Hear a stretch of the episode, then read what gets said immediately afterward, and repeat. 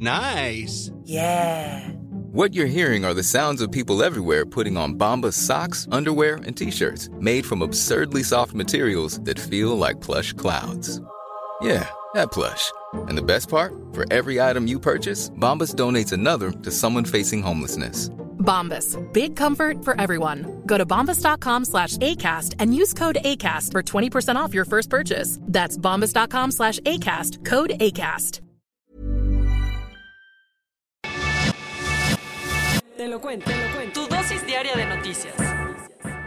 Hola, hola, bienvenidos a su dosis diaria de noticias, la primera de este año 2022. De parte de Te lo cuento, les deseamos que sea un año de muchos, muchos éxitos alcanzados. Ahora sí, comenzamos con su podcast favorito. Te lo cuento. Página 1 de 365. El festejo del Año Nuevo 2022 tuvo de todo alrededor del mundo. Por bicho no paramos. A pesar de que los contagios por la variante Omicron siguen propagándose a mil por hora, el Año Nuevo en Nueva York se asemejó un poco más a la normalidad prepandémica con 15.000 personas reunidas en Times Square. Además de la tradicional caída de la enorme bola de 6 toneladas, Miley Cyrus dio un show pero tuvo un accidente con su blusa durante el espectáculo. ¿Y qué pasó del otro lado del Atlántico? Dos hombres murieron en eventos separados a causa de las explosiones de fuegos artificiales. En Genève, Alemania, los cohetes mataron a un hombre de 37 años e hirieron gravemente a otro de 39 quien está en el hospital. Un poco más al sur, en Austria, un hombre de 23 años murió a causa de lo mismo y varios otros estuvieron involucrados en accidentes. Supuestamente Alemania había prohibido el año pasado la venta de fuegos artificiales para uso personal, pero a la gente no le importó mucho eso y los consiguió de todas maneras.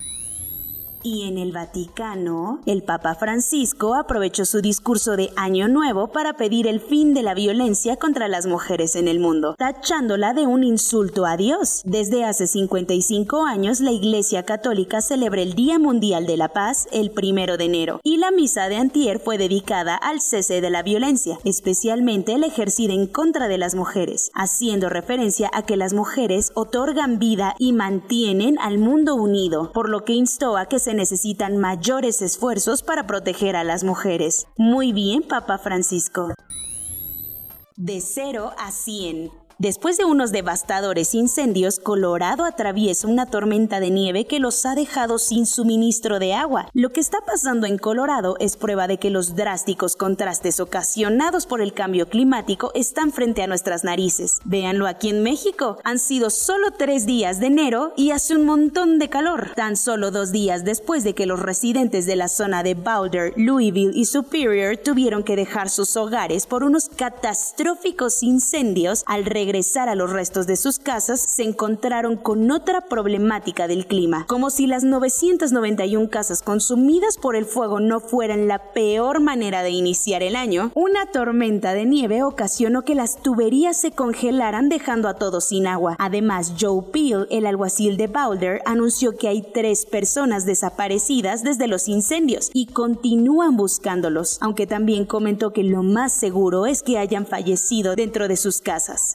Equipos de rescate están trabajando con perritos de búsqueda para intentar localizar sus cuerpos entre las brasas ahora mezcladas con la nieve y el hielo sin banderazo de salida. Por lo menos 350 profesores de asignatura, así como personal de otras áreas de la Escuela Nacional de Antropología e Historia, no fueron recontratados para este 2022. A pesar de que el año nuevo ya se puso en marcha, la Escuela Nacional de Antropología e Historia no pudo arrancar sus actividades. ¿Y eso por qué? El 29 de diciembre, el Instituto Nacional de Antropología e Historia publicó un oficio que establecía que este año no deberá convocarse a laborar a ninguna persona que haya estado contratada como personal eventual al 31 de diciembre del 2021. Disque porque su recontratación no había sido autorizada por el Departamento de Recursos Humanos. Por esto se quedaron sin su personal eventual y suspendieron la recontratación de 350 profesores de asignatura. Así que tuvieron que detener muchos de sus procesos como los exámenes profesionales y labores administrativas. Ante tal escándalo, el vocero de la presidencia de la República ya salió a decir que no cunde el pánico y que todo el personal eventual volverá a contratarse y podrán trabajar tal y como lo hicieron durante el 2021. Cuentos cortos. Año nuevo, oficina nueva. El Banco de México y el Instituto Nacional de Estadística y Geografía arrancaron el año con nuevas dirigentes al frente. Tanto Victoria Rodríguez Ceja, gobernadora de Banjico, como Graciela Márquez, presidenta del INEGI, son las primeras mujeres en ocupar el más alto cargo en ambas instituciones e idealmente estarán ahí los próximos seis años. Ambas son economistas y fueron designadas por López Obrador para desempeñarse en estos puestos. Durante este sexenio, Rodríguez fue subsecretaria de egresos de Hacienda, mientras que Márquez había sido secretaria de Economía entre 2018 y 2020.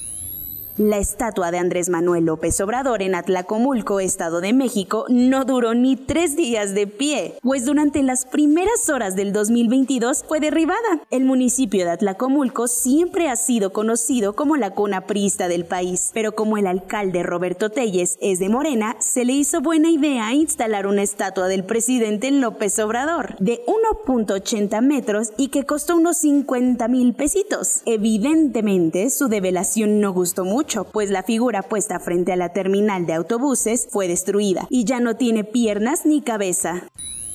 A casi una semana de su muerte, Sudáfrica le dio el adiós final al arzobispo y símbolo de la lucha antirracista Desmond Tutu en un funeral de Estado. Al evento celebrado en la Catedral de San Jorge en Ciudad del Cabo acudió el presidente Cyril Ramaphosa y la familia de Tutu, entre otras grandes personalidades. Al día siguiente, en la misma ciudad, los bomberos estuvieron muy ajetreados apagando el incendio que quemó en gran parte el edificio del Parlamento. Hasta el momento no se sabe qué ocasionó el fuego, pero comenzó en el área de oficinas, aunque sí podría haber alcanzado estructuras históricas. Ayer por la mañana, dos cohetes fueron disparados desde la franja Gaza y cayeron en el mar frente a Tel Aviv, por lo que las fuerzas de defensa de Israel contestaron bombardeando objetivos de Hamas, el movimiento islamista que controla Gaza. Hasta el momento no se han reportado heridos, pero sí daños a la infraestructura en la zona de Khan Yunis, en la parte sur de la franja. Este incidente llegó como una rayita más a la intensidad de las tensiones que han estado escalándose después de que francotiradores en Gaza dispararon contra contratistas israelíes que realizaban mantenimiento en la barda fronteriza.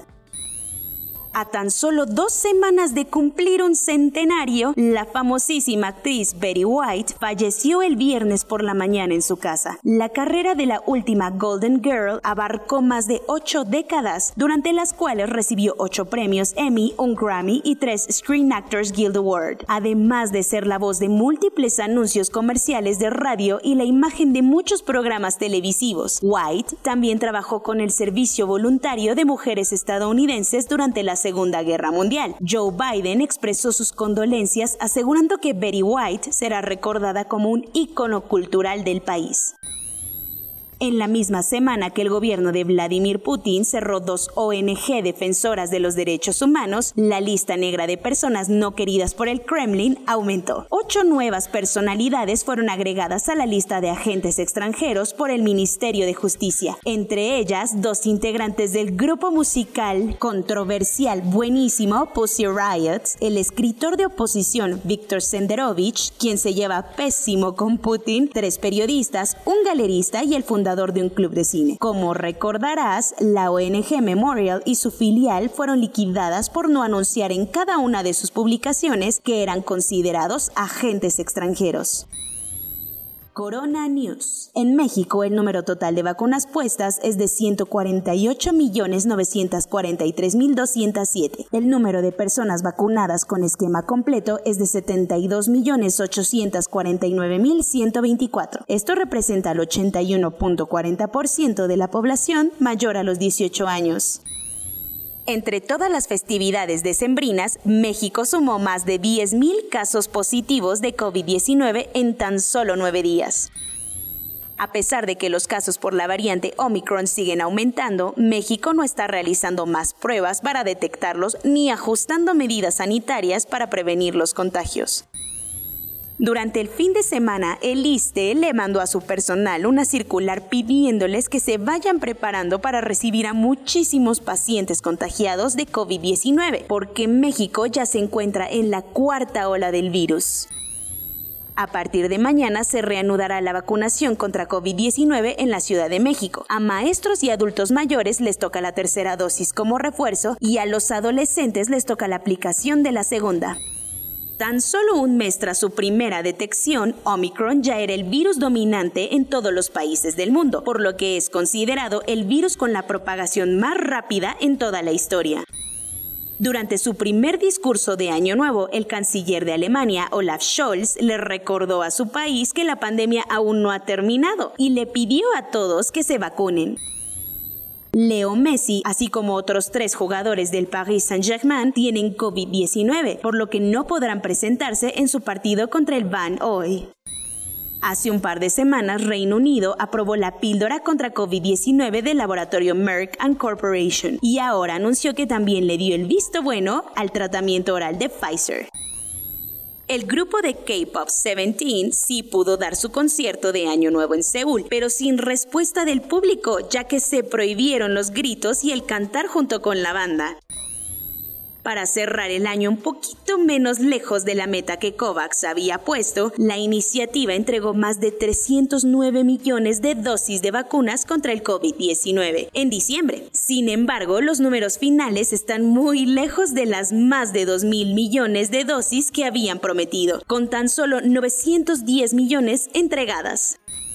Soy Laura Gudiño y esa fue su primera dosis diaria de noticias de este 2022. Gracias por seguir siendo parte de la comunidad Te lo cuento. Nos vemos mañana aquí en su podcast favorito y les vuelvo a recordar que pueden seguirnos en nuestras redes sociales de Instagram y TikTok.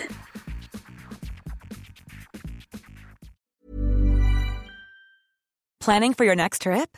Elevate your travel style with Quince. Quince has all the jet setting essentials you'll want for your next getaway, like European linen, premium luggage options, buttery soft Italian leather bags, and so much more. And is all priced at 50 to 80% less than similar brands. Plus, Quince only works with factories that use safe and ethical manufacturing practices. Pack your bags with high-quality essentials you'll be wearing for vacations to come with Quince. Go to quince.com/pack for free shipping and 365-day returns.